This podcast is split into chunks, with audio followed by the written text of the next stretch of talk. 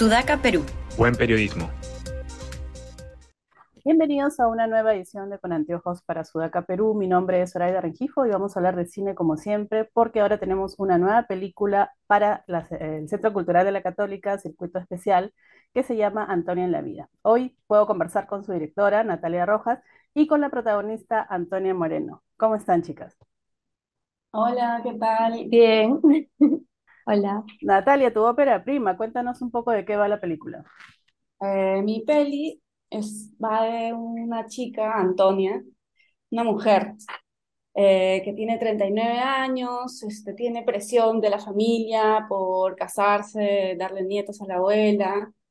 Ella eh, tiene una perrita adulta, adulta mayor y vive soñando este, hacer este viaje eh, a Camboya, hacer un viaje, ¿no? largo.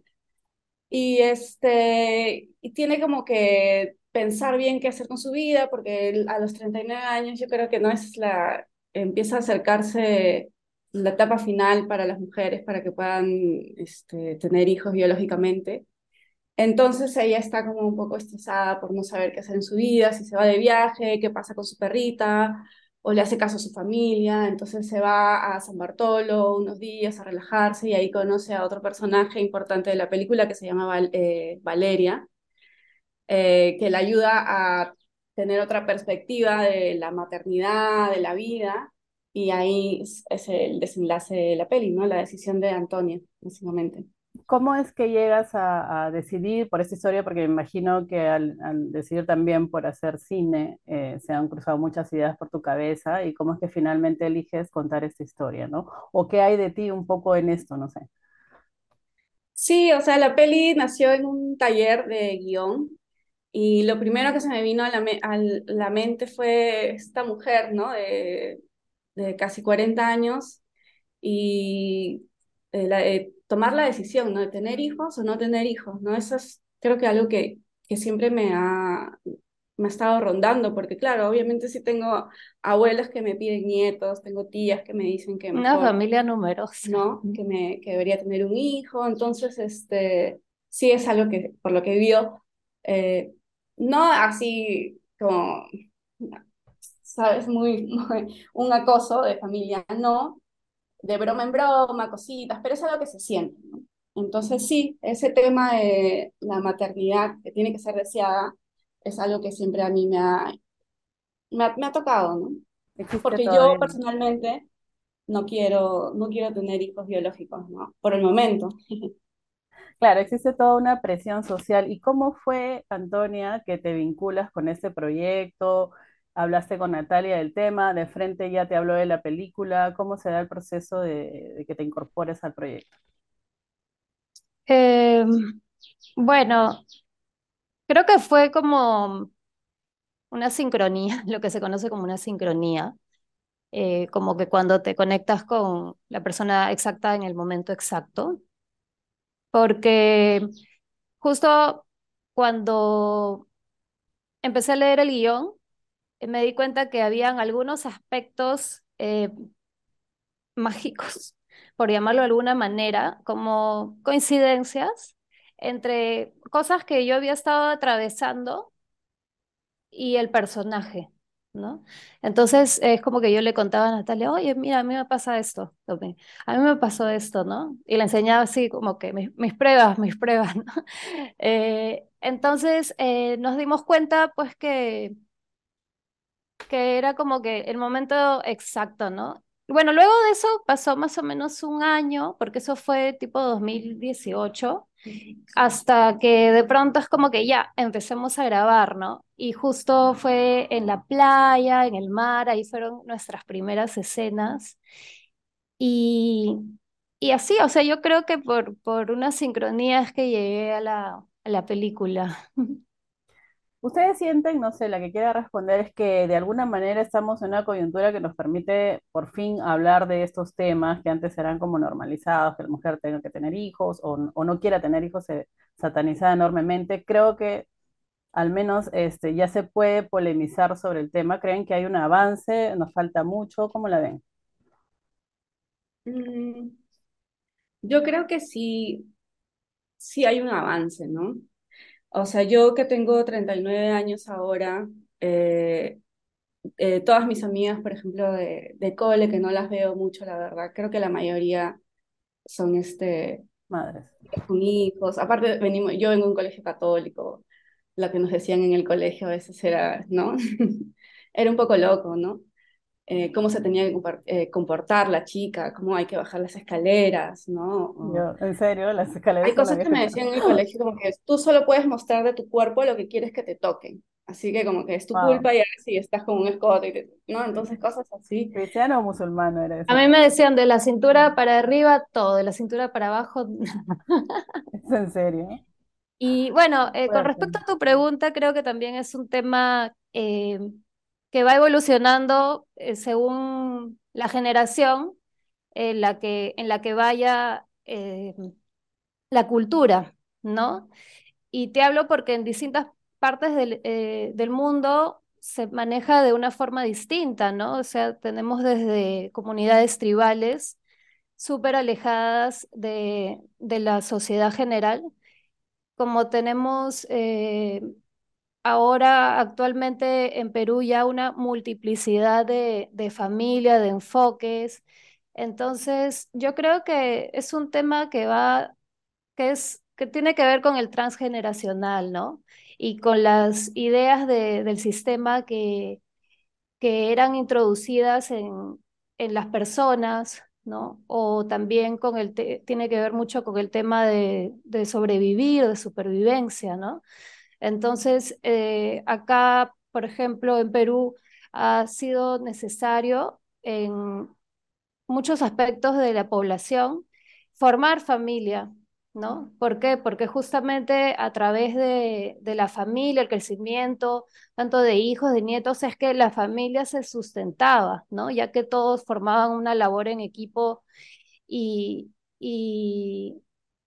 y viceversa, ¿no? Porque también existe la otra parte que es donde hay algunas personas que se quedan solas y se dan cuenta que solas pueden avanzar, ¿no? Incluso eh, se oponen a la idea de familia porque es más fácil avanzar solo, ¿no? Que avanzar con familia, mientras que para otros es más fácil avanzar con familia que avanzar solo, ¿no? Uf, es toda una multiplicidad de aspectos, pero básicamente es eso, ¿no? La supervivencia y las ideas que te han ido integrando de generación en generación. Ahora, de hecho, esta visión totalmente femenina que nos pone este, este tema se- sobre el tapete para la discusión, que me parece muy importante, es una película además realizada por mujeres. Cuéntanos, por favor, un poco de eso, Natalia.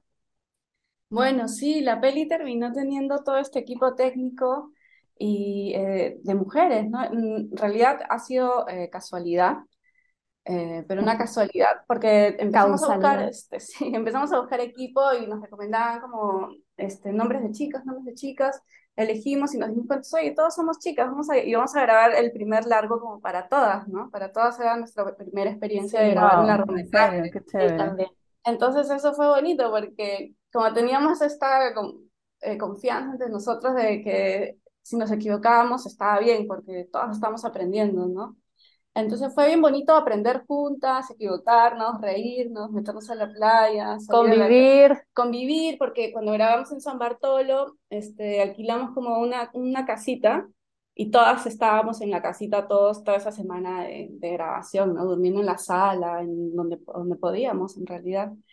Entonces sí, fue, fue bacán realmente. Y ya para esta otra peli que ya hemos grabado como, como Yuragiana, que es la peli que dirige mi hermana Carmen Rojas, esa ya sí decidimos, no, vamos a seguir trabajando con esta dinámica de solo chicas, ¿no? Y me imagino que en esa dinámica de solo chicas habrán salido muchas historias que también te habrán dado ideas o que han nutrido incluso hasta el mismo perfil del personaje.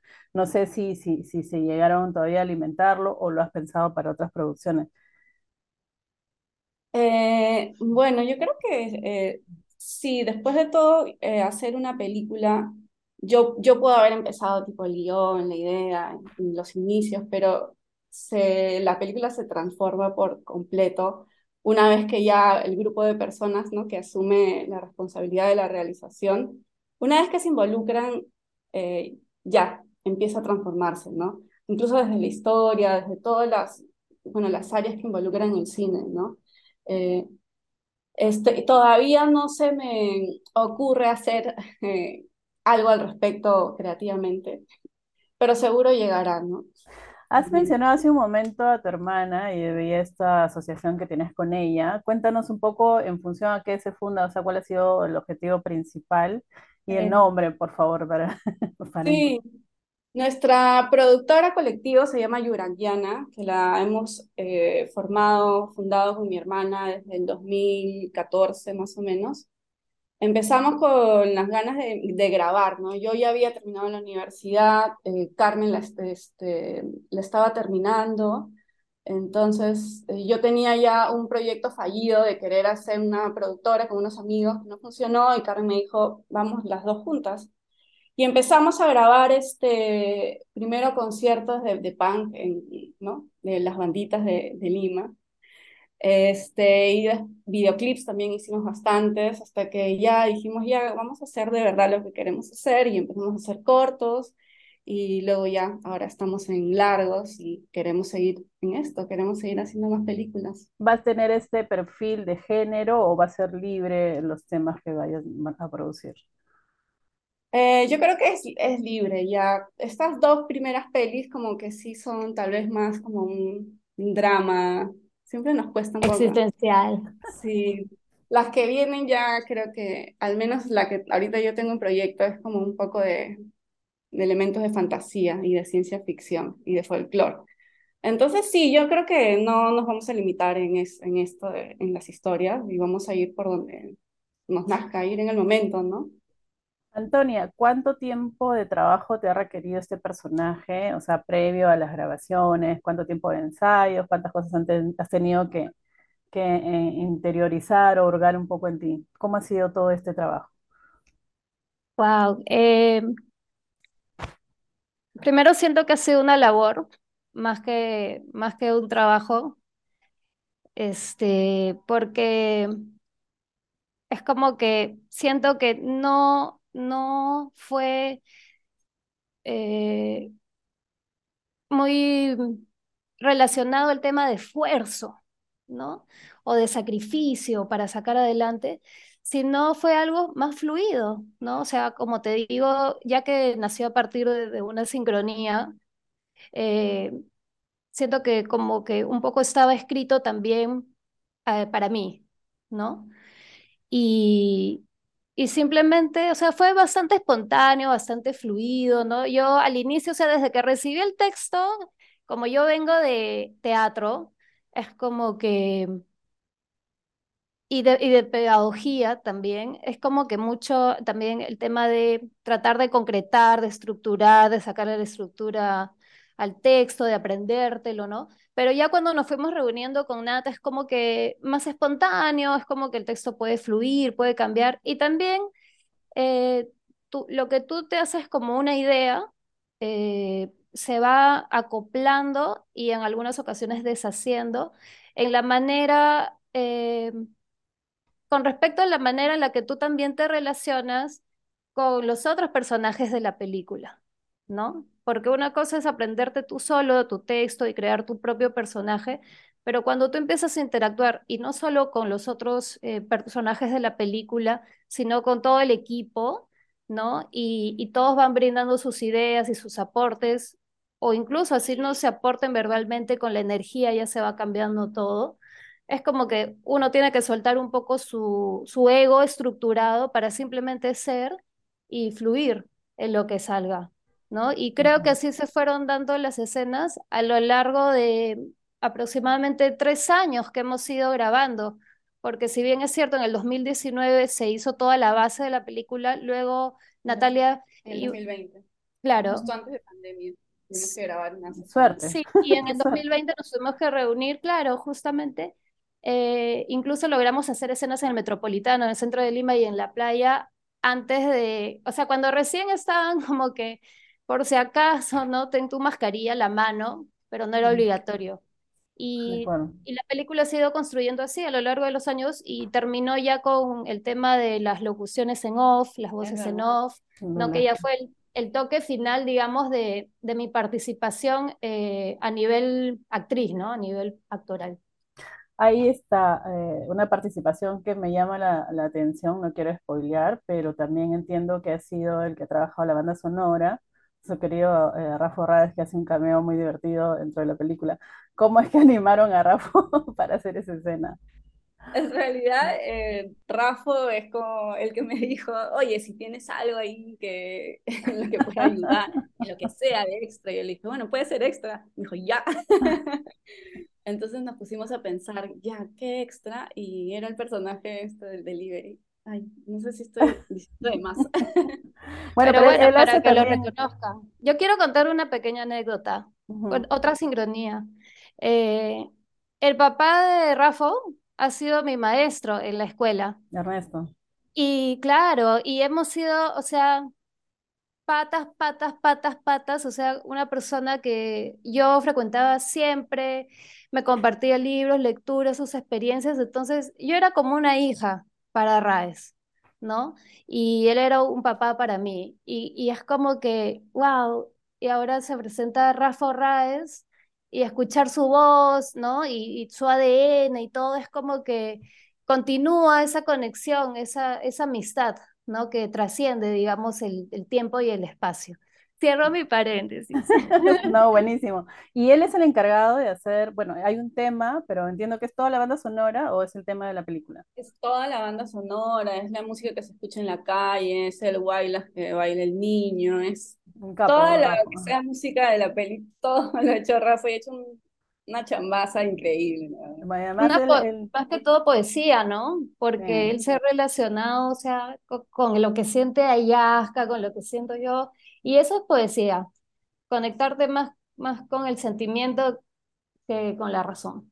Claro, él siempre agarra como la, la esencia de la película y la convierte en, en música. Buenísimo. Eh, cuéntanos un poco, Natalia, cómo ha sido el proceso de llevar ya, digamos, a la pantalla este proyecto. Entiendo que recibió algún apoyo de la DAFO y también ha pasado ya por algunos festivales, ¿no?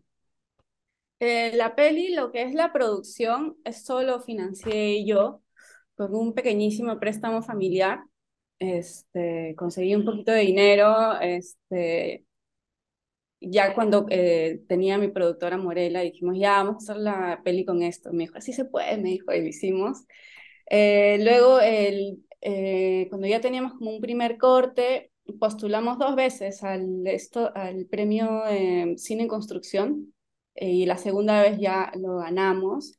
Entonces pudimos este, hacer la banda sonora con Rafo, pudimos trabajar todo el sonido con Mirela Bellido, el color con César el arte con Eduardo Yaguas, no todo lo que viene luego, la distribución con Nicolás, Nicolás Carrasco, entonces como eso nos ayudó bastante y luego para distribución eh, también hemos este, ganado el, el, estímulo y lo que nos está ahorita eh, permitiendo estrenar la peli nuevamente en Lima y ahora en, en regiones también. Vamos a ir como a cinco ciudades para esto, para ver la peli.